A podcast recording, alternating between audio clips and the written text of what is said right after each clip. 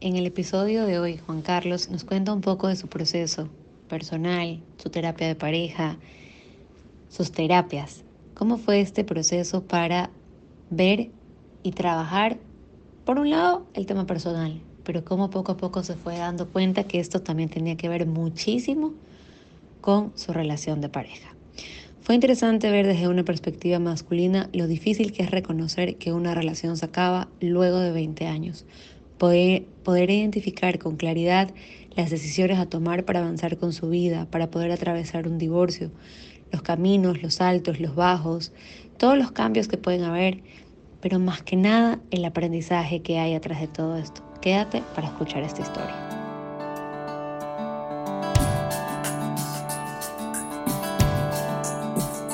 Hola, bienvenidos a Un lugar para mi mente. Soy María Gracia León, soy psicóloga, experta en terapia de pareja y familia, soy esposa y estoy estrenándome como mamá. En este podcast vamos a conversar sobre muchos temas que se repiten en mi consulta. Emociones, relaciones, inseguridades, preguntas que constantemente nos hacemos y que muchas veces no nos damos cuenta que las respuestas están dentro de nosotros mismos. Espero en este espacio poder ayudarte a encontrarlas. Empecemos.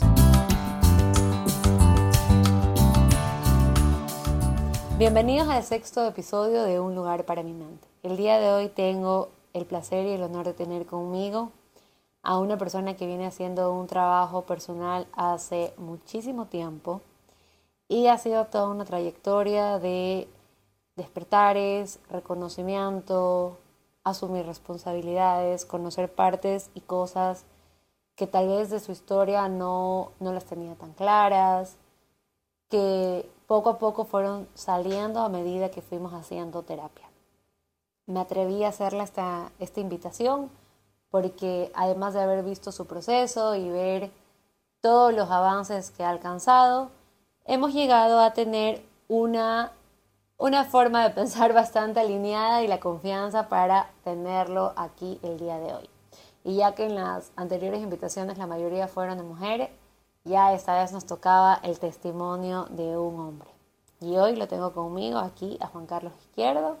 Le doy la bienvenida y sobre todo las gracias por estar aquí hoy para compartirnos su historia.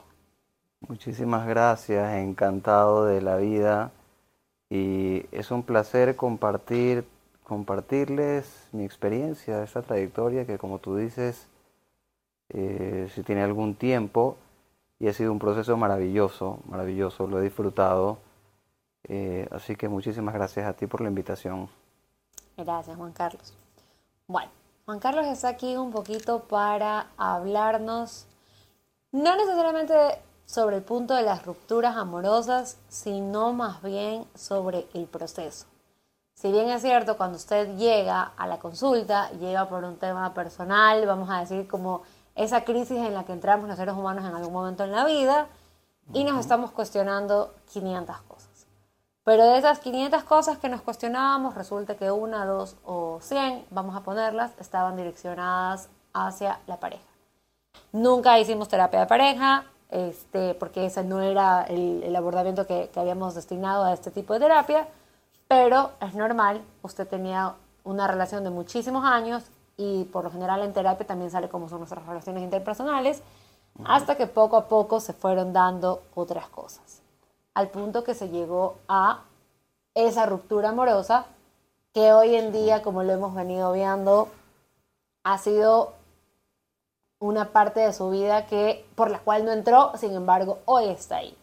Quisiera que usted nos cuente más que nada cómo fue ese proceso de llegar a terapia por una cosa y salir con otra completamente diferente. A ver, súper interesante. O sea, yo recuerdo todavía tus palabras en las primeras citas que dijiste, hiciste una referencia y dijiste, vamos a ir descubriendo capas como una cebolla. Ya, este, y sí, en efecto, yo vine, no vine por la relación de pareja, eso ni siquiera estaba en el radar en ese momento. Eh, cuando empezamos, empezamos a revisar temas y habían, digamos, mis malestares, mis cosas que no entendía, por ahí mis incertidumbres, ciertas inseguridades, y empezamos a, avanzar, conforme se iban destapando estas capas, yo creo que de alguna manera nos íbamos aproximando hacia allá, íbamos llegando poco a poco hacia allá y con el paso de los meses, en un momento ya estábamos de lleno en eso, ya, ya estábamos concentrados y pues aunque ese no haya sido el objetivo inicial, terminamos en eso y de ahí, bueno, no llegamos nunca a, a terapia de pareja, pero ya ahí el enfoque estuvo alrededor de eso. Hubo un trabajo previo durante muchos meses que tenían que ver conmigo y con estas primeras cosas que mencionaba, pero ya luego la concentración fue ahí. Y también es curioso, ¿no? Porque yo me acuerdo que al principio, en, en algunas sesiones, como que nos destinábamos a algún tema en concreto y lo trabajábamos, pero siempre llegábamos al punto donde esto también tenía que ver con la relación de pareja. O sea, podíamos estar trabajando algún tema de padres, algún tema de algo propio suyo, algo de la paternidad, y de repente saltaba el tema de la pareja. Y era como que, no, pero ahí no queremos entrar. Es más, creo que ni siquiera estábamos preparados para entrar al tema de la pareja. Inclusive en algún momento, este, siempre, digamos, se iba desarrollando este, la sesión y ya en los últimos como 15 minutos terminábamos en tema de la pareja. Claro. Y en algún momento, si te dije, sabes que no, o sea, ese, esa no es la razón, y te lo dije, esa no es la razón por la que vine, o sea, no sé por qué terminamos ahí, pero yo creo que como sucedía repetidas veces, ya en un momento tú dijiste, a ver, Juan Carlos, ya, o sea, estamos terminando siempre ahí, ya es hora de que tomemos este tema ya de lleno y entramos en eso. Pero no sé si es que era como algo a lo que yo le huía o de pronto decía, no, te- tenía temor de, de- que suceda algo que en su momento no quería que suceda, entonces yo dije, no, todavía no, no, no sé, no sé cómo... O sea, puede ser que muy, muy en el fondo o de manera inconsciente, vamos a ponerlo así, a veces hay temas que no los queremos tocar. Y no es que no los queremos tocar porque no los queremos ver, sino porque tal vez no estamos tan preparados para afrontarlos. Y yo sí creo que parte de su proceso personal fue el momento de decir, o sea, a medida que iba avanzando en otras áreas de su vida, llegó el momento como que, bueno, Juan Carlos, hemos llegado, siempre llegamos al, al mismo tema, siempre vamos por aquí. Yo sé que en su momento me acuerdo clarito el día que me dijo, no, casi que este tema no lo tocamos, no creas que tiene que ver con la pareja. Y fue como que, bueno, yo ahí no me meto, Sí, siempre sí, sí me respetando el tiempo de los pacientes. Pero también de alguna manera su proceso personal, tal vez ya llegó, llegó un momento en donde, ok, ahora sí es momento de hablar de este tema. Y eso es más que nada lo que le quiero preguntar, o sea, uno, ¿cómo, cómo fue el...? Porque yo lo puedo hablar desde la teoría, ¿no? Y puedo decir, es que tal vez de manera inconsciente o no estaba preparado, lo que sea. Pero no, no, siempre va a ser esta parte tan nuestra, tan como desde la experiencia. ¿Cómo fue para usted decir, tal vez ahorita ya lo ve desde lejos, pero cómo fue el momento de donde dijo, ya es momento de darme cuenta o es momento de regresar a ver esto que no quiero ver que está pasando en mi pareja? O sea, ¿cómo fue el ponerse la armadura y decir, es momento de afrontar esta situación? Es que ya habíamos visto ya otros aspectos de, de- de- mi vida, este, familiares, etcétera, por los que vine. Eh, ya habíamos trabajado en ellos, ya, ya habíamos como que pasado ese proceso y al darme cuenta de que teniendo esa, esa, esa conversación y siempre los, los últimos momentos de las sesiones, como te decía, terminábamos en temas de la pareja, yo dije, bueno, aquí hay algo más, o sea, hay algo más que ya debe ser abordado, ya esas, esa falta de ganas que tenía en un principio de tocar ese tema y de entrar en eso, este, fueron desapareciendo. Y fue como, la verdad es que al inicio sí fue como una luchita interna, de decir, ya, o sea, ¿será que me meto en este tema o no? Pero ya, mi voz interior también me decía, dale Juan, ya es, es, es momento, es momento de poner el dedo ahí y de ver qué hay, qué, qué- qué se encuentra, qué es lo que está pasando, por qué terminaban esas, esas conversaciones al final de la charla en estos, en estos temas. Entonces, cuando ya empezamos a abordarlos ya de lleno, uff, me di cuenta que ahí sí había, pero un gran, gran campo por recorrer. O sea, ahí sí era como haber empezado. Yo creo que todo este largo tiempo y esta trayectoria se debió a eso. vine por algo y pasaron meses hasta Meses. encontrarme, digamos, tranquilo, bien, un poco más claro o, o muy claro en los temas, pero luego surgió algo nuevo, algo que era completamente nuevo. Claro, y también aquí, por ejemplo, en el caso de Juan Carlos es diferente. Hay personas que van a terapia después de una ruptura amorosa, en esta crisis, en esta desesperación, que Juan Carlos me permite decirlo, Juan Carlos también ha tenido sus momentos duros después de esta ruptura amorosa. Sin embargo, nunca fue como, no fue en el orden de ruptura amorosa psicólogo, sino que fue psicólogo, historia de vida, su trabajo personal. eh, ahí aparecía en las sesiones este Juan Carlos que lo cuidaba de ese Juan Carlos que a veces lo podía sabotear o que a veces le podía echar culpas. Y más bien yo creo que esa parte que usted dice ya, Juan Carlos, es el momento de tocar y poner el dedo ahí. Es más bien como que este Juan Carlos que le dice, ya, tenemos que darnos cuenta de algo, algo aquí no está funcionando, algo aquí no te está haciendo bien. Y también viene el, el, el quitarse la venda frente a eso y decir, bueno, ¿qué hago? Y algo que sí quiero destacar en esta, en esta sesión, en esta, en esta grabación, en este podcast, es que fue un proceso que no fue de la noche a la mañana, sino que fue de mucha fortaleza, o sea, de mucho... No fue esa decisión que a veces uno dice, ah, es que está en crisis, cogió las maletas y se fue. Sino, cuéntenos un poquito usted, más allá de la terapia, cómo fue personalmente esos meses.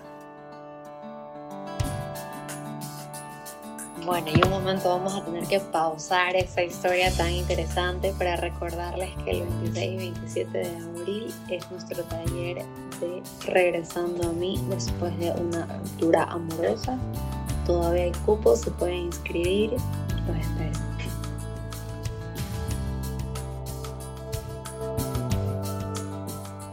Sea, imagínate si solamente, ¿cuánto tiempo tardó en, en- en decidir yo poner el dedo ahí? O sea, abordar el tema, tocar el tema y dar como que el espacio para, para tratar el tema, ¿ya? Este, imagínate el grado de dificultad de luego llevar eso a la acción, ¿ya? Porque, porque fue pensar muchísimo, eh, entender muchas cosas, eh, pensar en mi salud, en mi bienestar, en mi paz, en la tranquilidad y en lo que significaba tomar una decisión de esa naturaleza, ¿ya? Con, con familia de muchos años, eh, con una experiencia previa dolorosa de, de- de matrimonio, previo dolorosa. Entonces era como pensar, o sea, un sinnúmero de ideas. Eh, Juan Carlos, no estás hecho para esto. O sea, la vida de pareja o la vida de familia que no, no es lo tuyo.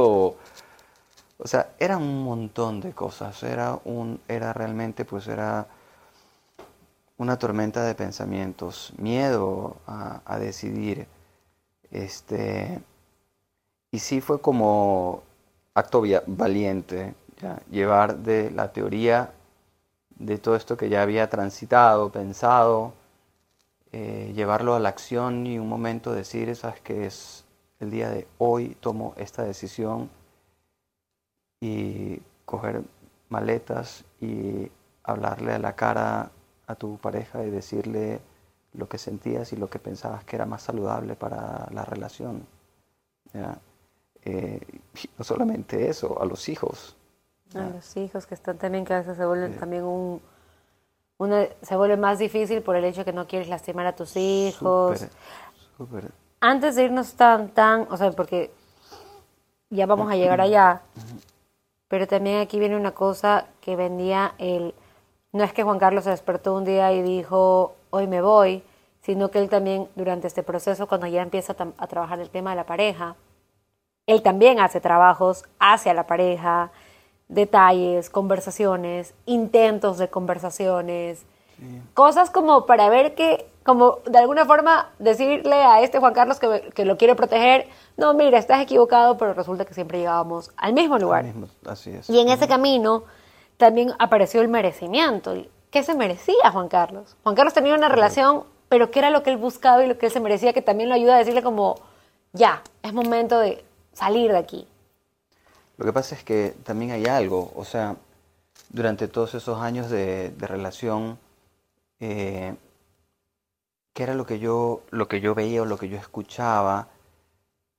Era este Juan Carlos, tal cosa, Juan Carlos, por ti, por lo que dijiste, por cómo te comportaste, o por lo que hiciste, o por lo que no hiciste, eh, porque fuiste o porque no fuiste. Entonces me llené, o sea, fueron muchos años de estar lleno a tal punto o, a tal grado de ciertamente convencido. decir, Pero era desde la otra persona culpándolo. ah, ya, ok. Desde la otra persona.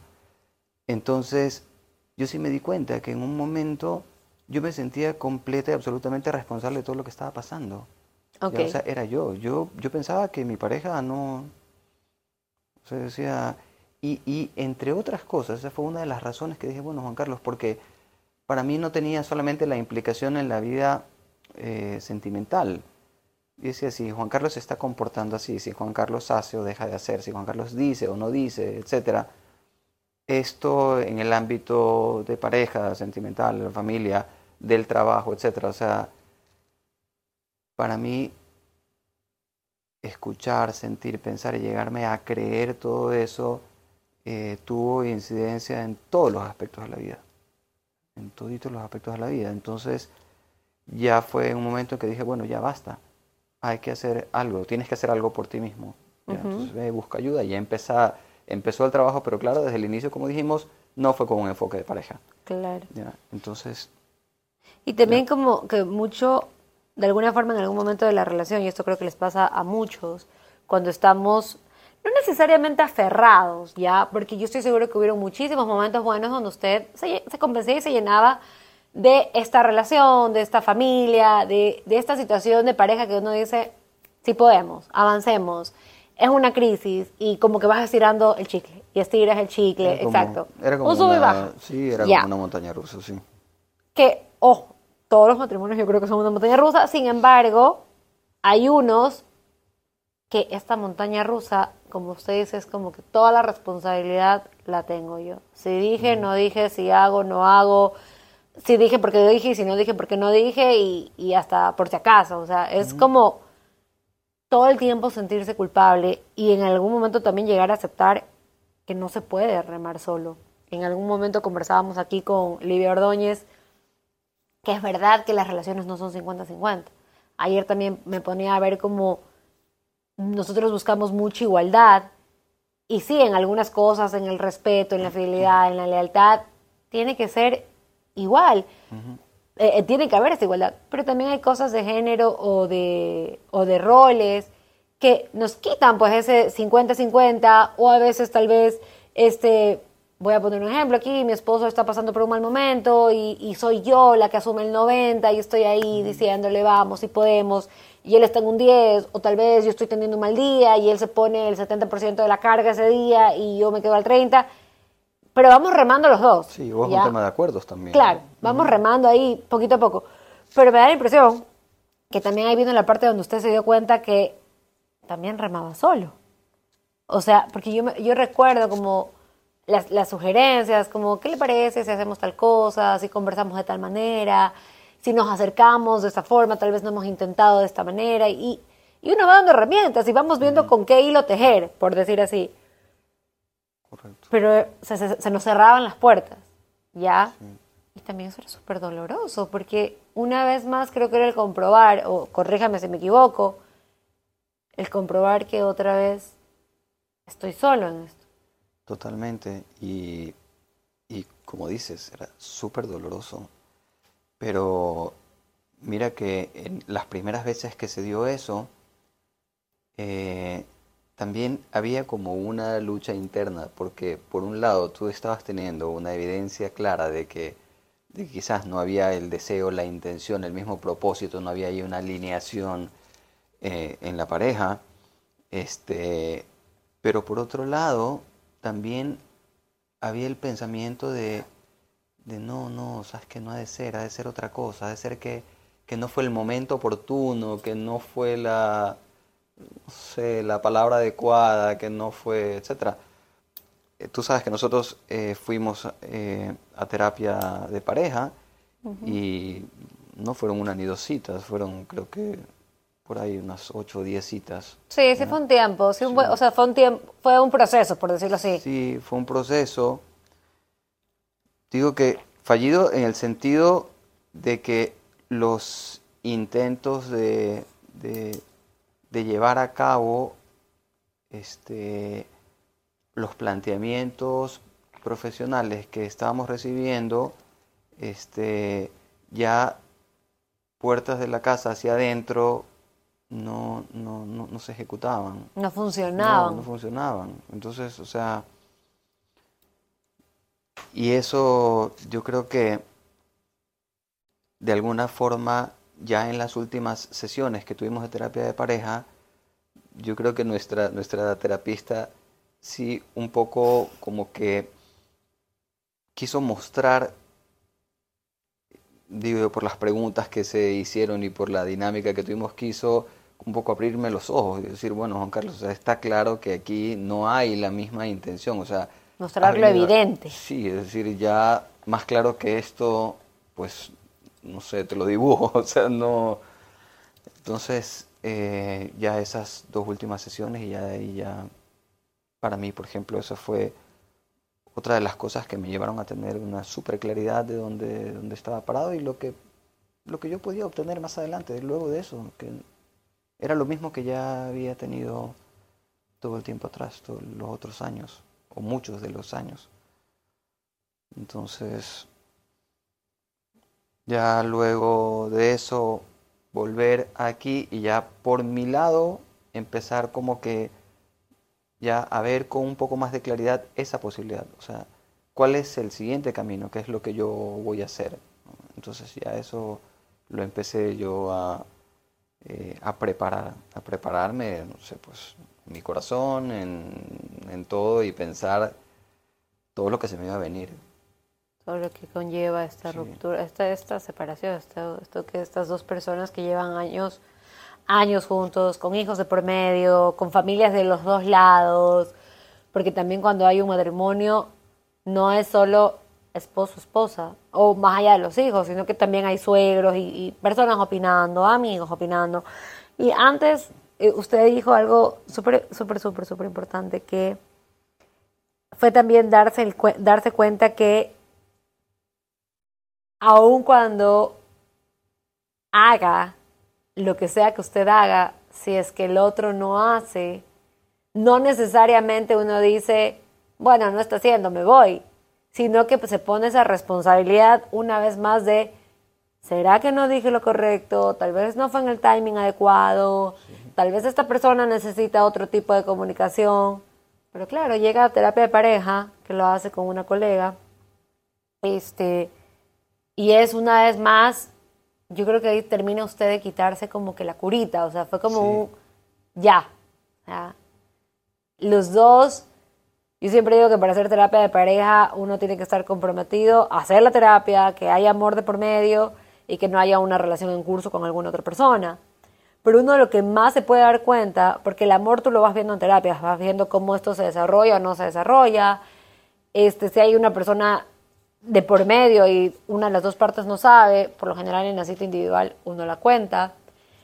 Pero lo que sí te puedes dar cuenta a ciencia cierta es el compromiso que tienes con la terapia. Cuando a pesar del tiempo igual intentas, haces las tareas o llegas y dices, y esto me parece este momento, me perdón, perdón, me olvidé la tarea, que ni siquiera, pero mira, llegando acá la hice, y es como un entusiasmo de, no me dio el tiempo, pero aquí estoy, me siento y lo hago.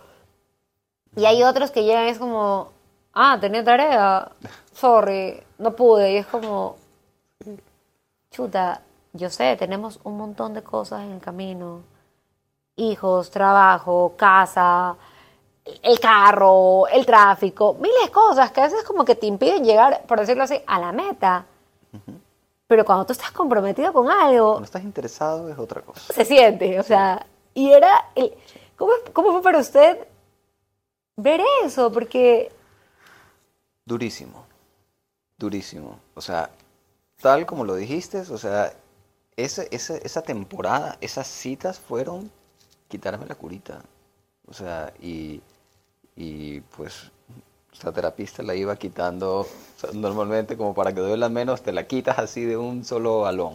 No, le voy quitando como que despacio, o sea, anda sintiendo poco a poco lo que está pasando aquí. Anda viendo, yo sí de verdad que sentí todo el tiempo que sí, o sea, las primeras citas eran como, eran la invitación, a ver chicos, esto es lo que vamos a hacer. Hay que leer el libro, quiero que hagan el ejercicio, etc. Entonces, cuando en la segunda, tercera cita empezamos a ver, bueno, ¿qué tal? Cuéntenme sobre el libro. Y yo tenía mucho que contar sobre el libro y, mi pareja de pronto, oye, no, pero yo en qué momento voy a leer el libro, o sea, no, nada que ver. Y recuerdo tanto esa cita, pasó algo curioso, este, que nuestra terapista se quedaba así como mirándome, no es necesario que hagas eso, porque yo le decía a mi pareja, oye, pero tranquila, no puedes tú leer el libro, yo te lo leo. O casi que vamos a la cama y yo te lo leo. Tú apagas la tele y yo te leo el libro y... Una vez más yo te resuelvo la situación para que estemos bien. Y con esas palabras, dijo, ya luego en la cita personal me dijo ella, o sea, ¿por qué tú vas a hacer eso? Y le digo, porque quiero que avance, yo, le digo, porque quiero avanzar, porque quiero llevar a cabo este proceso. Y me dijo, sí, pero es que no es suficiente con que tú quieras. Y sabes que ahí sí, mira, se me partió en dos el corazón. Pues yo dije, chuta, mira, pero es cierto, es cierto. Yo no lo veía así. Y siguieron sucediendo, siguieron sucediendo cosas con, con el paso de las citas y algunos ejercicios que yo me vi, o sea, sentado en el mismo sofá, pero solo.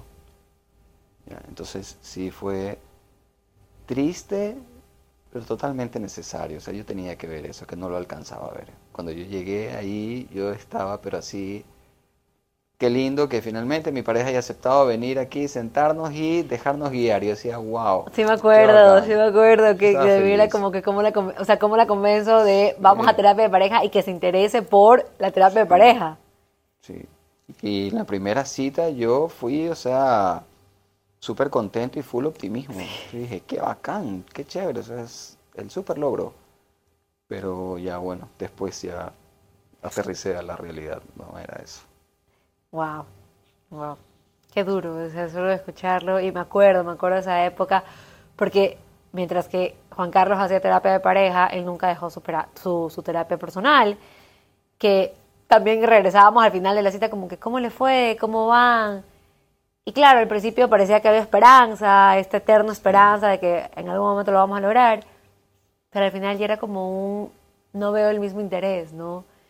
Y ahí en cambio se empieza, yo creo que ya en lo personal, en la terapia personal, en la individual, el, ok, ya nos toca trabajar desde otro lado, ya nos toca tomar decisiones, el reconocer que ya no depende, o sea, lo que le dice María Fernanda en ese momento como que va más allá de que usted quiera o no que funcione, sino que la otra persona también diga, me muero de sueño, pero me leo el libro, o no me leo el libro, pero me levanto y te, y, te, saludo con un beso y te digo, aquí estoy, peleando contigo por este matrimonio, por esta relación. Sí.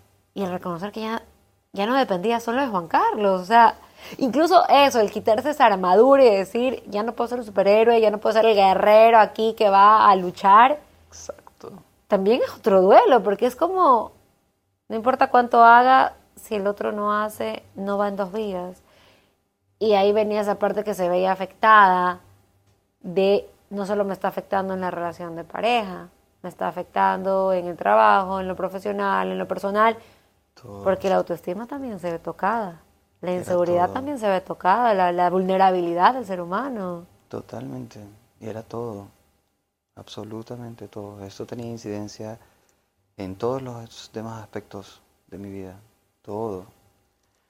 Y mira que hay historias ahí en la, en, la terapia de esos momentos. Yo insisto con algo, ese, ese, esa lucha de uno de decir, no, sabes que casi que estás viendo de forma clara de que no es ahí, de que las cosas no se están dando, que esto no fluye, que no hay el mismo, no está en la misma sintonía, etcétera, pero tú te sigues diciendo a ti mismo, no, sabes que dale, o sea, no, no ha de ser, no, quizás no es el momento, no está alineado el sol, no sé, o sea, son todas esas cosas que están en tu, cabeza, o sea, te niegas a mirar una realidad que es evidente. Yo puedo recordar así la mirada de, de, de, de, Maffer a nosotros y era así como que ya se le salían los ojos. Decir, o sea, ¿no te estás dando cuenta? Yo así como que me niego. Me niego, ahí se lo he dicho, me niego, me niego a reconocer. A ver, y aquí también hay una realidad. El poder reconocer un montón de cosas y usted hasta el día de hoy lo ve. Hay cosas que las sigue descubriendo, las sigue viendo, que tal vez en su momento uno las adorna y no es porque no las quieres ver, sino porque quieres salvar tu matrimonio, quieres salvar tu compromiso, ser fiel y leal a eso que en algún momento te comprometiste. Correcto. Hay hijos de por medio, entonces como que hay miles de frentes que tú dices, no lo puedo dejar así por así. Y también por un lado uno dice como que qué bien, porque no es algo descartable, no es algo que simplemente ya no me sirve y se va, sino que lo intento. Pero ahí también viene esa parte donde uno dice, y yo siempre lo digo así, se me vayan en contra, el matrimonio no es una guerra, no es una lucha. Es verdad que tú te enfrentas siempre a dificultades, a problemas, a desacuerdos, a formas distintas de pensar. Pero si tu matrimonio o tu relación de pareja, tu noviazgo se vuelve una batalla campal todo el tiempo, ahí no hay una red flag. Ahí hay, pero 500 red flags y del tamaño de, la bandera que tienen los, los, los, edificios que están afuera de, los, de los parlamentos, que son gigantes, que tú dices, wow, o sea, no es una red flag, hay un avisito, es algo gigante. Pero tampoco los podemos ver, así como que, ah, sí, mira, estamos mal. A veces te duermes con la esperanza, con la idea de, si mañana hago tal cosa, va a ser mejor, o si ya no le toco este tema, nos vamos a arreglar, o si simplemente yo me hago cargo de lo de acá, ella o él van a estar bien. Pero, no, pues, o sea, ahí estás como, ahí llega un momento, yo digo que tienes dos vías, o te haces, perdón por la expresión, el cojudo el resto de tu vida y implica el que te acabes emocionalmente, te, pierdas, te abandonas, te pierdas, te abandones, pierdas tu, tu ser, tu esencia, y eso, eso es algo que también lo tocamos en la terapia personal, la esencia, cómo se pierde la esencia este, simplemente, chao, te, es como un alma ahí. Dejas de ser, dejas de ser, te consumes, te pierdes, estás así como, como inerte, no fluyes. Y si no fluyes en, en, ese, en ese aspecto de tu vida sentimental, en el laboral tampoco, en el social tampoco, o sea, te vas perdiendo. Dejas de ser, dejas de ser lo que, o sea, lo más profundo, lo más íntimo, tu esencia. Ya, entonces, ahí están las dos vías que yo digo. Tienes esa vía y usted podía quedarse en esa vía. Ojo, volverse esa alma y que va, la, la.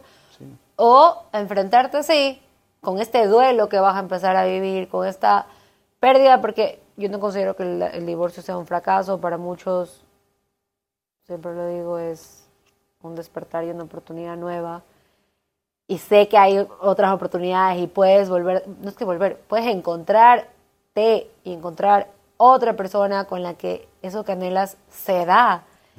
Entonces, y no es que te divorcies para encontrar otra persona, no, pero o te quedas ahí como un ser inerte, perdido en ti mismo y sirviendo a este matrimonio, porque a la final la iglesia lo dice, tu papá lo dice, la sociedad lo dice, o te enfrentas a este duelo, a este dolor, a quitarte la curita por completo y decir, no funcionó. Insisto, no es un fracaso, simplemente no funcionó, va a doler, le vamos a tener que explicar a los niños y yo voy a tener que de alguna forma, porque ya en otros no trabajamos, si no quiero trabajar en terapia de pareja, ya eso depende del otro. Pero yo voy a tener que reconocer que ya no puedo hacerme responsable de una relación de dos. Y eso es durísimo. Cuéntanos. Eso es durísimo. O sea, cuando llega ese momento, eh, que tú ya, o sea, alcanzas a ver con claridad dónde estás y pones todos los, los años vividos, el proceso, eh, todo lo bonito que, tuvo tu matrimonio, porque también está ahí todo en la suma. Eh, y en el momento en el que te encuentras y estás frente a un escenario que te dice, bueno, dale, Juan Carlos, llegó el momento de, la decisión. Y estos dos caminos que tú los mencionas, sí, tal cual. O sea, ¿por dónde vas a escoger? Ya entregas tu vida eh, y sigues así, o sea, en este, en esto que, que, que, no es una vida de paz. Y, digo, no solamente para mí, seguramente para mi pareja también. Tampoco es que era el estado de paz más bonito, o sea, eh, o ya te le pones de frente a la situación y tomas las decisiones, por duras que sean. Entonces, ese momentito en donde tú dices, ya, llegó el momento de decidir, ¡ah! Se te viene el mundo encima. Qué difícil que es, qué duro que es. Y pues tienes que estar como súper, llenarte de mucho, de mucho valor, porque de verdad hay mucho dolor en ese, en ese momento, en esa situación. Llenarte de mucho valor y ya lanzarte. Y te digo que a mí, o sea, en mi experiencia personal, no es que esto yo, es más, cuando te lo conté, tú estabas re sorprendida porque no, no lo, esperaba. venir. Ya, este... Fue, uy, me acuerdo que me dijo como que, ¿qué? Sí. No, no, no, no me lo esperaba porque me acuerdo que antes de que yo me cambie de consultorio, se planteó la idea de, y fue como que no, todavía no. Y de repente, ya venía José Javier. Fue como que ya ahora sí. Y ni siquiera fue como que ya ahora sí, ya me voy. No, no, es ya ahora sí, ya me cambié. Ya me fui. Y ahora sí. ya me cambié, ya me fui, ya no hay nada más que hacer. O sea, ya no voy a intentar, o sea, ya sí, no. tomé la decisión y fue como, wow. Porque yo tampoco lo veía venir, a pesar de las sesiones y todo. Yo creo que usted, creo que unas semanas no nos vimos. Y ahí también viene eh, algo súper importante que decir, el proceso personal, el, solo, el solo, el solo, ya sin terapia, sin, sin doctores, sin psicólogos, sin, sin sacerdotes, sin nada. O sea, ese momento tan íntimo de uno, donde a veces la decisión ya no viene acompañada de alguien, sino como poder decir, ya esto es depende de mí. Sí, exacto. No, entonces, y, y, fue un, sí, ya, María Gracia, me fui, que, wow, yo me quedé, me acuerdo que dije, yo nunca me esperaba que iba a llegar este momento. Sí, yo creo que es, habíamos, eh, por algo no nos habíamos visto, creo que tres semanas, y en esas tres semanas, este, pues sí, ese trabajo que tú dices es, es, es tuyo, o sea, es contigo.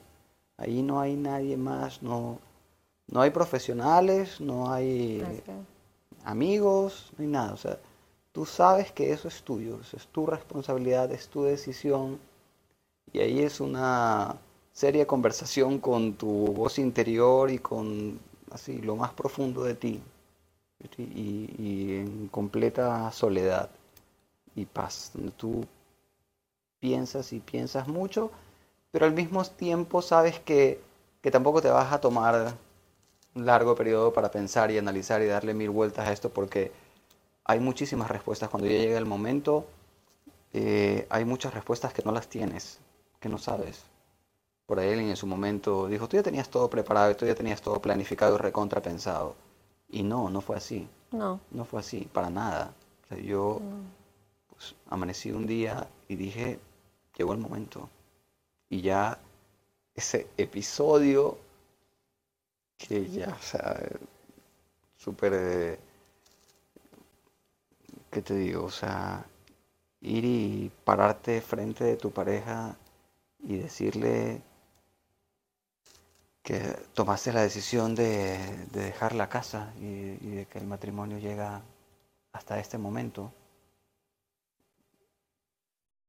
Y que mi retirada es con dos cosas, dos, dos agregados aquí importantes. El uno es mi conciencia tranquila. Todo esto lo dije textual. Me voy con mi conciencia tranquila porque la peleé, la luché. ¿ya? Hice a conciencia el trabajo que yo pensé y que yo sentí que debía hacer. ¿ya? Eso es lo uno. Y lo otro que para mí era súper importante aclarar, no hay una tercera persona. Así es. Ya, o sea, y eso se lo dije, por favor, quiero que lo tengas claro, clarísimo. Aquí no hay una tercera persona, no hay una amiguita, no, no nada, cero. Ya, yo me voy porque las cosas aquí en mi matrimonio no funcionan. Entonces, bueno, ya ahí la respuesta. No, pero esto no se maneja así. Yo le digo, sí, yo sé que esto no se maneja así, pero yo siento que ya a estas alturas se hizo todo lo que se podía hacer. Ya, o sea, yo pienso que jugué todas las cartas que podía y sabía jugar. De alguna manera como que la otra parte tampoco se lo esperaba, ¿no? Yo creo que no. O sea, yo como que que era no. algo que se... Si llegaba, llegaba en unos años. No, Sí, no... Yo después me di cuenta que no, realmente no, tampoco lo vio venir. Sí, tampoco lo vi venir. Es que también si la- el rol de Juan Carlos era el constante como que el que luchaba, el que lo intentaba, el que convencía, el que hagamos esto, el que por aquí, intentemos por aquí, ah, conversemos esto. Y, oye, yo me acuerdo todas las cosas que decía Dios mío Juan Carlos. Este, todos, los, todos los escenarios que poníamos. Sí. Y me acuerdo que en, una, en un roleplay también hicimos como que, a ver, imagínese que usted le dice, se lo puede decir de esta manera. Y fue como, que, ah, ya, nunca se lo he dicho de esta manera. Voy a intentar. Y fue y lo hizo. Y fue como que, fail. O sea, me acuerdo clarito. Sí. Entonces, también yo me imagino por el otro lado, si es que constantemente mi pareja es el que hace algo y de repente un día me dice, hasta aquí lo hago, ¿cómo que pasó? Pues, o sea, ¿de, de dónde acá? Hasta me puedo llegar a sorprender de, ¿con qué me vas a salir ahora? Claro, o sea, hasta no tomarlo tan en serio, cuando esta vez fue súper serio, súper serio. Y algo que dijo que me pareció muy bonito, que, que, que usted también lo reconozca, como seguramente ella tampoco le estaba pasando tan bien. Pero yo pregunto, si es que Juan Carlos no tomaba la decisión, ¿qué pasaba? Bueno, al igual que, que muchos de los últimos años, no, no puedo decir todo el matrimonio porque mi matrimonio tuvo cosas muy lindas, tuvo Seguramente que cosas sí. muy bonitas.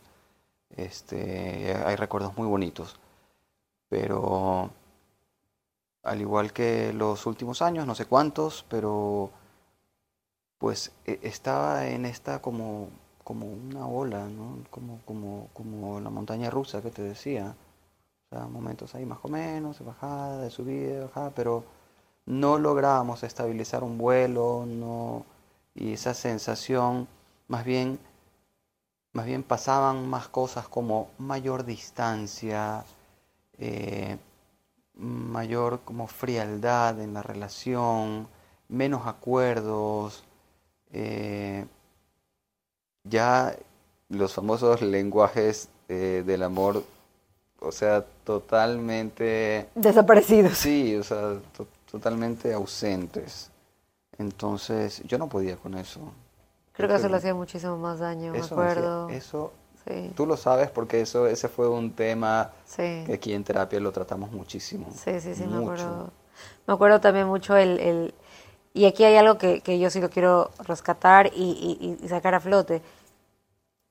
Aquí estamos con la historia cambiada, ojo. El que usted esté sentado aquí compartiendo su historia es súper valiente, uno. Y dos, si yo tengo un paciente que, se, que ha aceptado mostrarse vulnerable, que le ha gustado reconocer su vulnerabilidad, a pesar de toda la crianza que recibió, así es usted. Y el, el que usted me ha dicho, ya, bueno, yo participo en el podcast, fue como un, wow, este hombre quiere seguir mostrándonos que a los hombres también les puede pasar. Sí, Y estoy segura que hay miles de hombres que pueden estar en su situación y, ah, no, pues el hombre aguanta, el hombre calla, el hombre no dice nada y, no, pues cómo me quejo de ciertas cosas cuando sí las sufro. O sea, estos lengua- vamos a lo de los lenguajes del amor. Eh, el, el no sentir esa cercanía emocional, ese amor recíproco, esa empatía, ese ayuda, o sea, reconoce que estoy sufriendo, reconoce que a mí también me duele esto, pedirle eso a tu pareja y que tu pareja no te lo dé, Sí, au. O sea, sí. Y, Au. y, y qué nos enseñaron a nosotros, eh, a esta generación, o peor si nos vamos eh, generaciones anteriores? Y probablemente que le seguimos enseñando ya, a, a- a- nuestros hijos, a las generaciones actuales, eh, donde los hombres no estamos reconociendo nuestras emociones, sino estamos haciendo, entre comillas, los duros. Los racionales, los racionales. Yo lo siento, yo soy el fuerte, etcétera. O sea, todas estas cosas, ¿no? Y como tú dices, yo te puedo, con seguridad, hay muchísimos, miles, miles de personas, miles de hombres, este, sintiendo esto. Pronto es como abandono pudiera ser, o que, que tu forma de amar no está siendo reconocida, no está siendo ni siquiera identificada en donde, donde en, ese rol donde, donde se piensa, donde se cree, donde nos han enseñado a que tienes que dar y seguir dando. O sea, y ser fuerte. Y eres tú y, y pues estar parado firme, etcétera. Bueno, pero también hay un lado vulnerable acá. Un lado emocional, un lado que sufre. ¿Sabe qué? Ahorita conversando con usted, yo tengo un caso súper cercano de, de un hombre que vivió un matrimonio muy duro, muy duro, lleno de, cosas muy duras. Y estoy convencida que si yo le digo, hagamos un podcast de esto, él me va a decir que no. No porque no pueda contar su historia, sino porque a esta persona le cuesta reconocer esa vulnerabilidad, ese sufrimiento, porque el rol que tiene como macho, como hombre, esa masculinidad, el ir a decir, yo sufrí en mi matrimonio, o sea, primero se me, deja aquí plantada y yo hablo sola. Y ahorita me pongo a ver, o sea, cómo, cómo de alguna forma se espera, como se dice, o sea, párate ahí tieso, fuerte y, y sigue. Y sigue sufriendo, pero en silencio, callado. No. Cuando me invitaste eh, al podcast, una de las cosas que te dije fue lo que sea para que a través de mi experiencia, ojalá muchas personas en, alguna parte o en muchas puedan sentirse eh, identificados y puedan decir, o sea, aquí hay esto, si existe, o sea, yo como que puedo estar viviendo algo cercano a esto, eh, lo que le sirva a la gente para... Ese no soy el único, no soy la única. Juan Carlos, y una pregunta más. Usted dice ya, llega el día, llegó el día donde coge a su pareja, la enfrenta y le dice, hasta aquí, eh, quiero que sepas que hice todo, me voy, y él dejó claro que no es por otra persona. ¿Cómo fue para usted llegar, porque esa es una cosa a la que también le temen, amanecer en otra casa, en una cama, solo, en un nuevo lugar, porque eso también atemoriza, o sea, y saber que en este me quedo indefinidamente. Sí. ¿Cómo fue para usted ese proceso de separarse y, ok, estoy, vamos a ponerlo así, soltero otra vez, pero no soltero de ah, la vida loca, sino como solo. O sea, ya no en compañía, y no solo de que, ay, pobrecito Juan Carlos está solo. No, no, no, no quiero que se me malinterprete, pero ese nuevo estado, que el que yo hablaba, el regresar, el cómo me vuelvo a ubicar en este planeta después de haber sido, ¿durante cuántos años estuvo casado? 20. Durante 20 años estuve casado con mi pareja, donde hay hijos, donde fui papá, que sigo siendo papá, ojo, por si acaso un papá ejemplar, excelente, pero fuera de casa. ¿Cómo fue para usted encontrarse al siguiente día en otra cama con su cama vacía? Y sabiendo que eso iba para largo. Ajá, esto es indefinido, esto es lo que yo decidí y duele muchísimo, pero también este es el momento de pelear por mí, de, de reconstruirme, amarme y merecerme lo que realmente me merezco. ¿Cómo fue? Un shock. O sea, fue un shock total. Eh, esto sucedió un domingo 17 de julio. Wow, ya vamos al año. Sí. Este como a las... Todo, todo esto terminó 8 de la noche. Sí, 8, 8 y media de la noche. Fue la noche. Ya. Este, hasta que yo cogí mis bolsos, o sea, yo cogí mis camisas, mis pantalones, mis zapatos, un bolso, en, dos bolsos grandes, lo subí al carro y ya, eso fue todo, no hubo más. Eh, cuando, cuando ya fui, eh, pues los puse en el, en el departamento, me senté en la cama y llanto. Llanto, pero así. qué miedo. Uh, cuántas cosas tienen que venir a su mente ese momento. Tuvo así. miedo también. O sea, como que será que, que es lo correcto. No, totalmente, total. Y eso no duró ese momento ni unos días, o sea, pasaron semanas donde yo seguía pensando, ¿qué hice, Dios mío? O sea, ¿de verdad esto es lo que debía hacer o no? O, marcha atrás, digo, no, no puede ser, no, nada que ver. Pues fue súper, o sea, yo creo que a ese día tengo que haber, o esos siguientes días tengo que haber seguramente estado en deshidratación de tantas lágrimas. Fue feísimo, fue feísimo, Sí. ya, o sea, alguien pudiera decir, Juan Carlos, o sea, tu libertad, tu paz, tu, no sé, ya, uh, la vida loca, no, para nada, para nada, o sea, algo sí tuve claro desde, desde un inicio, o sea, desde el día que tomé la decisión, eh, yo ya venía trabajando en mí, ¿ya?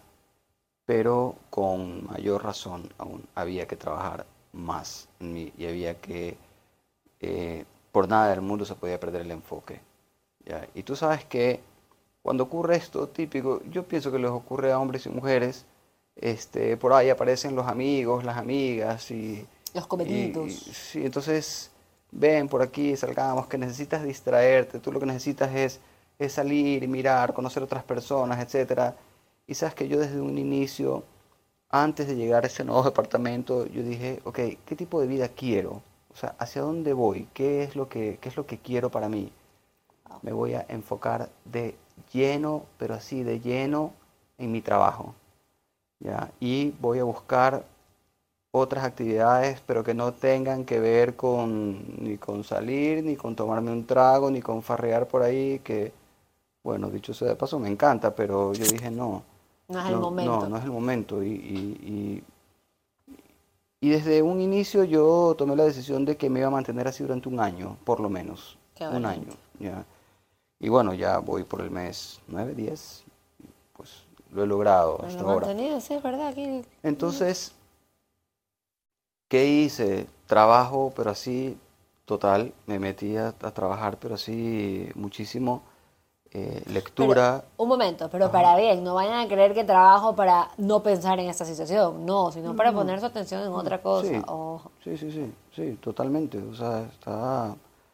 O sea, no, no, no trabajo de, de, de- del obsesivo, así, No. que me voy a enfermar de... No. Un trabajo, Este, trabajo sano, bien, un- sano. Una entrega sana. Sí, este, lectura, gimnasio, súper aplicado en el gimnasio, o sea, cero días de falta. Eh, mi coach que me sacaba y me sigue sacando el aire. Este, bueno, y fui incorporando cosas, incorporando cosas, eh, curso online en el INCAE, entonces ya estaba como que con más oficio en la noche, ya tenía como que lecturas que hacer, trabajos que presentar, etcétera. Este, yoga y, tiempo, o sea, buscaba tiempo para mis hijos también. Entonces lo iba a ver al uno, al otro, salía por ahí, los invitaba a comer, a distraerse en alguna parte, por ahí en un rato vamos a la playa, chicos, este, cosas así. Y así me mantuve has- hasta el día de hoy. Así estoy hasta el día de hoy. Entonces, eso también me ayudó, me brindó tranquilidad y paz. Y puertas cerradas a todos los comedidos que tú dices. O sea, yo desde un inicio, por ahí a algún amigo más cercano, este, que se enteró, yo no le comenté a nadie, absolutamente a nadie. Yo dije, las personas que se enteren se enterarán por, por ahí, no por mí. Yo no voy a salir a comentarlo a nadie. Creo que su familia también se lo contó después. Sí, este, porque para mí esto no era una buena noticia, era una noticia muy triste. O sea, Doloroso, así un es. matrimonio, pues, no, no, para nada tiene esto de, de nada. Claro. Duro, Entonces, duro. eh, cuando se enteró mi amigo, que se enteró, creo que como a los cinco días o a la semana, y él me hace referencia a un, a un post o un estado de mi pareja en redes sociales, donde me dice, este, me llama y me dice, Juan Carlos, algo pasa, dime qué está sucediendo, así de una. Entonces yo le digo, bueno, ¿qué, qué, qué ves tú y qué te imaginas? Entonces me dijo, esto me huele que ustedes están peleando y se están separando. Y digo, pues sí, en efecto, es eso. Entonces le dije yo, mira, te voy a pedir algo, pero sí te lo pido de favor como amigo que eres. No me llames. Yo te voy a llamar cuando yo me sienta listo para. No nos llame, nosotros lo llamamos. Para conversar, para tomarme un trago, para cualquier cosa, yo te llamo. No me llames. Pero no, tú te vas a aislar, te vas a encerrar. Mira, lo que yo haga es otra cosa. Déjame tranquilo. Voy a hacer un proceso que ya en algún momento te lo voy a comentar. Déjame tranquilo. Bueno, respetó eso como por ahí tres semanas y de ahí empezó hasta ahora, ¿no? Me llama, me dice, ¿estás bien? ¿Estás bien? Sí, que no sé qué. Bueno, por un lado se preocupa, ¿no? Y está bien, sí, ¿no? está bien, pero este, como ese es, pues, mi amigo que le gusta por ahí salir y todo. Eh, pero no, no, no, no era mi onda y, sigue sin ser mi onda por ahora. Entonces, así viví el proceso. Así viví el proceso hasta, hasta ahora. Y eso también es algo que hay que rescatar y mencionar. El hecho de tener también esa fortaleza para decir, porque, a ver, me puedo separar, me puedo divorciar, puedo terminar una relación y dedicarme a la farra, a la chupa, salir, a nuevos amigos, nueva gente. Típico. Pero para llenar ese vacío que me está doliendo. No quiero vivir ese vacío, no quiero vivir ese dolor, lo lleno con lo que sea. Sí. Y aquí no me enfrento a esta situación. Y también el enfrentarse a ese vacío es el generar el movimiento y ver a dónde va mi vida, pero con un movimiento sano. Que vayas al gimnasio, que los libros, que meterte en cursos. Maravilloso, porque todo lo que aprendes, todo lo que haces en función de bienestar, te va a dar algo bueno. No, no porque no porque hagas gimnasio, porque comas ensaladas una época, te va a pasar algo malo. Más bien, no, estás, estás nutriendo tu cuerpo, estás dando movimiento, cosas buenas. En cambio, si te dedicas a tomar, si te dedicas a salir, a tomar, por decirlo así, al siguiente día el estado depresivo, esta tristeza, porque el alcohol es el depresor, este, estás conociendo todo el tiempo gente, y claro, te estás distrayendo, y no porque no puedas conocer gente, ojo, no, sino que de alguna manera es, yo no voy a vivir este vacío, yo no voy a vivir este dolor, y lo lleno con lo que sea, y claro, después de tres o cuatro meses viene un bajón terrible. Que también hay que decirlo, Juan Carlos no todo el tiempo ha estado arriba, feliz, alegre, no, no, no, también ha tenido sus momentos y sus episodios, me acuerdo clarito, diciembre, wow. Durísimo, Pero, durísimo. Sí, fue, ese fue un sacudón, fue como... Ese fue fatal. Fue bien duro y no fue de un día, fue, creo que fueron unos días, una semana. Fue una semana. Bastante dura. Durísima, durísima. Pero decidió y siguió con este proceso, lo tengo que vivir de esta manera. Creo que incluso hasta como con una desintoxicación de lo externo, un reencuentro con usted, regresar a usted y también reconocer este nuevo Juan Carlos, esta nueva persona, este, estos cambios en su vida, cómo ser papá desde afuera, cómo estar para estos chicos. Eso, fue, fue... Yo desde afuera lo digo, fue wow, pero cuéntenos ustedes. Llegó esa, esa época de diciembre que, gracias, casi muero. Me acuerdo, me acuerdo. Casi muero, o sea, y mi cumpleaños también estuvo ahí, o sea, estuvo todo juntito, o sea, pues sí, afortunadamente no, yo no perdí el, no, no, no, no, perdí el, el, centro, eh, no perdí el balance, o sea, eh, mira que para él en, algún momento, sí, casi que, pero Juan Carlos, no seas, no seas tarado, o sea, mientras tú estás así portándote de esta forma, según tú, todo zen, todo tranquilo, etcétera, este, tu pareja la vi aquí, la vi acá, la vi, entonces, oh, ese trago sí fue como que... Ese trago amargo. Y yo tuve que decir, ¿sabes qué? Espera, no sigas, no quiero saber, es que quiero mirar hacia mí, quiero estar concentrado en mí, ¿ya? Y no te puedo decir que o sea, todo esto que estoy escuchando, que me estás contando y que no eres la primera persona que me lo cuenta, por ahí me lo dijo también, o intentó decirme, me lo intentaron decir por acá o por allá, solamente les quiero decir, pónganse en mis zapatos un rato, ¿ya? Y piensen desde esta posición lo que se puede sentir escuchar eso. No lo hagas. No lo hagan. O sea, piensa que cuál es esa palabra de ánimo, ese gesto, ese, no sé, lo, lo que tú quieras que me pueda a mí ayudar en mi proceso, construirme, mantenerme en balance. Eh, pero por ejemplo esa fue otra cosa que también golpeó duro. Claro, en- el- en la- gente contándonos, y esa es la típica, ¿no? Que vienen y te cuentan, lo vi, la vi, está haciendo Sí. tal cosa. Y mire cómo se dice, así, cómo se dan cuenta a través de un post. Sí. De, y, y es, y es, también ahí viene lo que también siempre hemos hablado, como la gente diciéndote es que no deberías hacer esto, no deberías hacerlo acá, tú debes Sí. haber hecho esto. Y vienen como que todos estos comentarios donde uno dice, nunca estuviste adentro, no sabes lo que pasamos, no sabes lo que pasa. Y es duro también, porque también uno puede poner y establecer límites, pero nunca va a faltar el comentario donde, aun cuando tú sepas que no es tu culpa o ya tu responsabilidad, terminas por ahí diciendo, chuta, ¿será?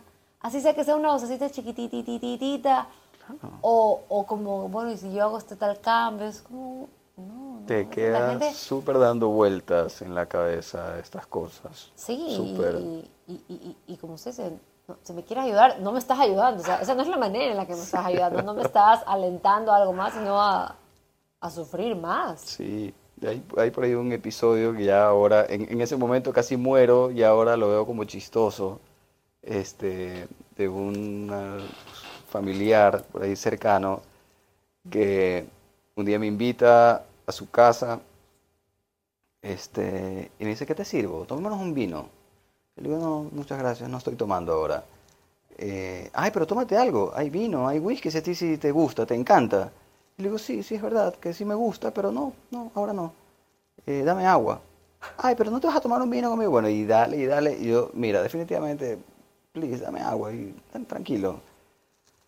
Tranquila. Entonces empezamos a conversar y me dice, bueno, a ver, ya había sucedido lógicamente todo esto, yo estaba atravesando mi duelo. Y me dice, quiero conversar contigo. Claro, dale, cuéntame. Pero era una invitación a su casa que yo dije es social, o sea, vamos Claro. ahí a bromear, qué sé yo, o sea... Una invitación más. Una invitación X. Mira, había sido como una, no sé, como una entrevista, como un interrogatorio. Ya, oye, pero cuéntame, a ver, ya, te separaste, ¿no, ¿verdad? Sí. Y dime una cosa, ¿piensas volver? Y yo, ¿Mm? Yo digo, ¿cómo? Que si piensas volver, le digo, a ver, yo no sé qué piensa la gente, pero, o sea, em, yo concibo que si me separo es porque no quiero estar. O sea, me separo, me voy. No sé si alguien de pronto se separa para- pensando que voy a volver luego, pero no, no es mi estilo. Yo no, yo si me separo, me separo. Entonces yo al principio lo tomé así como un poco tranquilo. Pero después, y la segunda pregunta que nunca me voy a olvidar, hasta, hasta la forma como me miraba, me dice, bueno, pero a ver, Juan Carlos, dime una cosa. ¿Tú la amas o no la amas? Y yo... y le digo, por favor. Digo... Qué no invasivo, o ¿no? sea, tú no tienes idea de lo que yo estoy pasando, ¿ya? Y tú me sales con este tipo de cosas. Y le digo, mira, te pido de favor. Y bueno, ahí apareció otro familiar mío que estaba por ahí cercano. Y le digo, oye, yo les pido un favor. Podemos hablar de cualquier otra cosa. No me hagas preguntas sobre esto. Ya me preguntaste si pienso volver, no pienso volver, ya te respondí. Eh, me dice, pero algún día puede ser que de aquí en un mes seguía, ¿no? Como quedándole. Y le digo, mira, ok, te voy a dar una respuesta. ¿Ya? Eh, hoy, hoy, al día de hoy, me estás haciendo esta pregunta, te digo, hoy no deseo volver. ¿Ya? De pronto después de una semana me vuelves a preguntar, Y volví. quién sabe, no sé. Pero, ¿sabes qué? Fueron como cuatro o cinco preguntas así, bomba, donde yo dije, a ver, por favor, nuevamente digo, hay que ponerse en el lugar de las personas. Y la empatía es re importante cuando alguien está pasando un proceso de esto, o un proceso difícil o duro, que tú lo sabes, pues hay que pensar muy bien cómo interactúas, qué preguntas. Y yo no llamaría a nadie a decirle, oye, María Gracia, te invito Te acá, un ven acá que café". te voy a... Bueno, pero son como pequeñas historias, partes del proceso. ¿ya? Lo, con lo que te puedes encontrar, Sí. ¿no? Con las Mm. cosas que van a aparecer, con estas... Yo digo, uno puede establecer los límites, pero aún así siempre va a haber alguien que te invada, que te quiere increpar con preguntas, que, que quiera, entre comillas, hacerte caer. Sí. Y, y son cosas que a veces no, no, no es que a veces, no son necesarias. Llegará el momento donde se pueda conversar y si es que tiene que haber esa, conversación, porque si no, insisto, a veces uno no, no es que a veces uno no tiene que irle estando ir, estar, ir a dar sus razones a todo el mundo de mira, fue por esto y esto y esto, y ella hizo esto y esto, esto, y yo hice esto y esto, esto. No, para nada. Es como, esto es una pareja y una pareja es algo muy personal, muy de la intimidad, donde no vas a difamar al otro y esperas que el otro no te difame, sino más bien desde el comprender y entender que a pesar de los intentos, esto ya no iba para más. Y incluso el, el entenderlo costó muchísimo y hasta el día de hoy sigue siendo un proceso. Y estoy segura que pasarán los años y habrá momentos, porque yo digo que el dolor a veces regresa como esas olas fuertes que te revuelcan y te puedes llegar a cuestionar como, ¿será que hice lo correcto? Pero esto es algo muy personal, muy de uno. Que no tiene que ser el otro el que, a menos que uno diga, necesito que me des un consejo o ayúdame a discernir esto.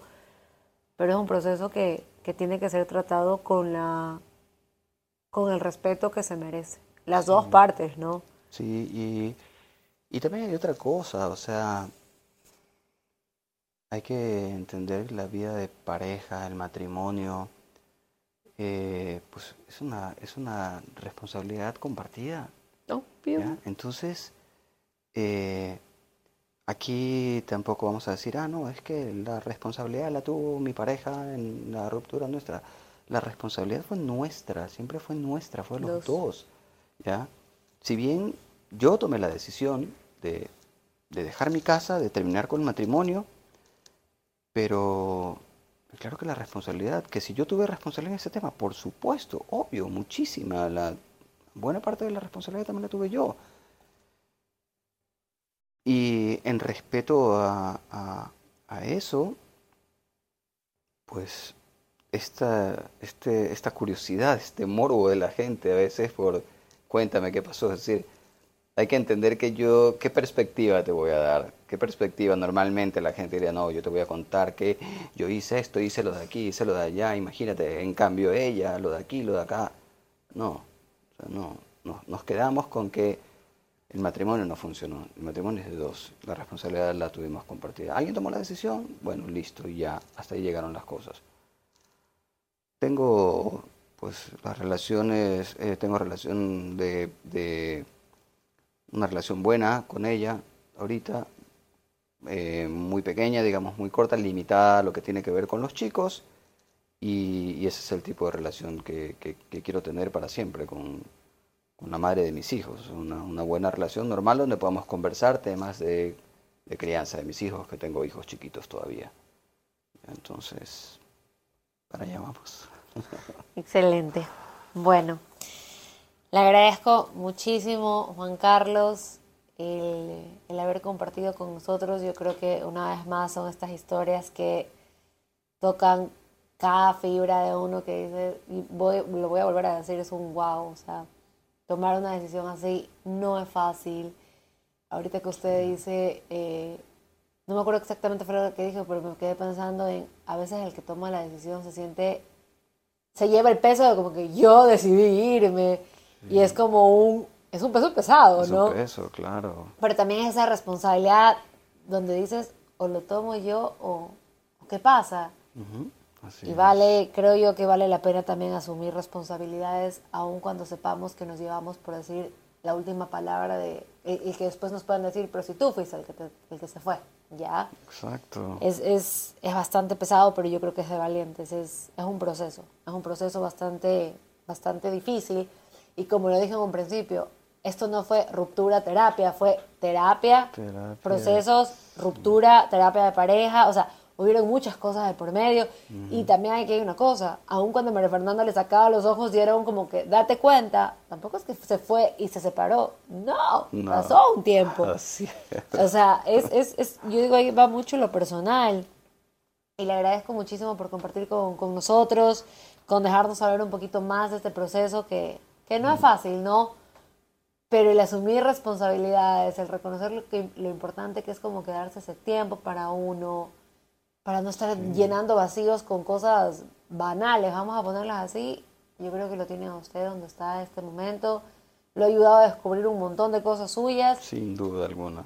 Y otros que lo tienen, pero ahí enganchado a, más conocimiento, a más estudios. que Creo que, que, yo digo, ha valido la pena, Juan Carlos, a escribir un libro. Siempre le dije costar un libro con muchas páginas. Me lo dijiste en un momento, sí, que me pareció chistoso. Pero ahora sí creo que va a escribir un libro. Terminaré en eso, me encantaría. No, de verdad, muchísimas gracias a ti, gracias por la invitación y como te dije y lo repito, o sea, que esta conversación, este espacio eh, le sirva, ojalá a muchísimas personas, ya, para que, pues, para que escuchen también de primera mano cómo se transita, cómo transité o cómo decidí transitar yo esto, cómo sucedió y que, y que les sirva, ojalá muchísimas personas que pues rescaten de lo mejor, lo, lo, positivo, lo bonito. Si por ahí consideran algún ejemplo que vale la pena, pues, pues fantástico. Empatizan un montón. Muchísimas gracias. Gracias a ti por la invitación. Gracias, Juan Carlos. Y recordarles además, este, Juan Carlos también está aquí y en este momento, porque usted habla de transitar. Yo digo que es también como un navegar este proceso que el 27 y el 28 de abril es el taller de regresar a mí después de una ruptura amorosa. Ya, ya vemos que el orden de los factores no altera el producto, siempre terminas regresando a ti. Entonces, que si están pasando por una situación parecida o ven que es algo que se les acerca a su vida o tienen miedo de que este dolor se vuelva inaguantable, no se pierdan este taller que creo yo va a tener muchísimas herramientas. Gracias por escucharnos y nos vemos en el próximo podcast. Chao.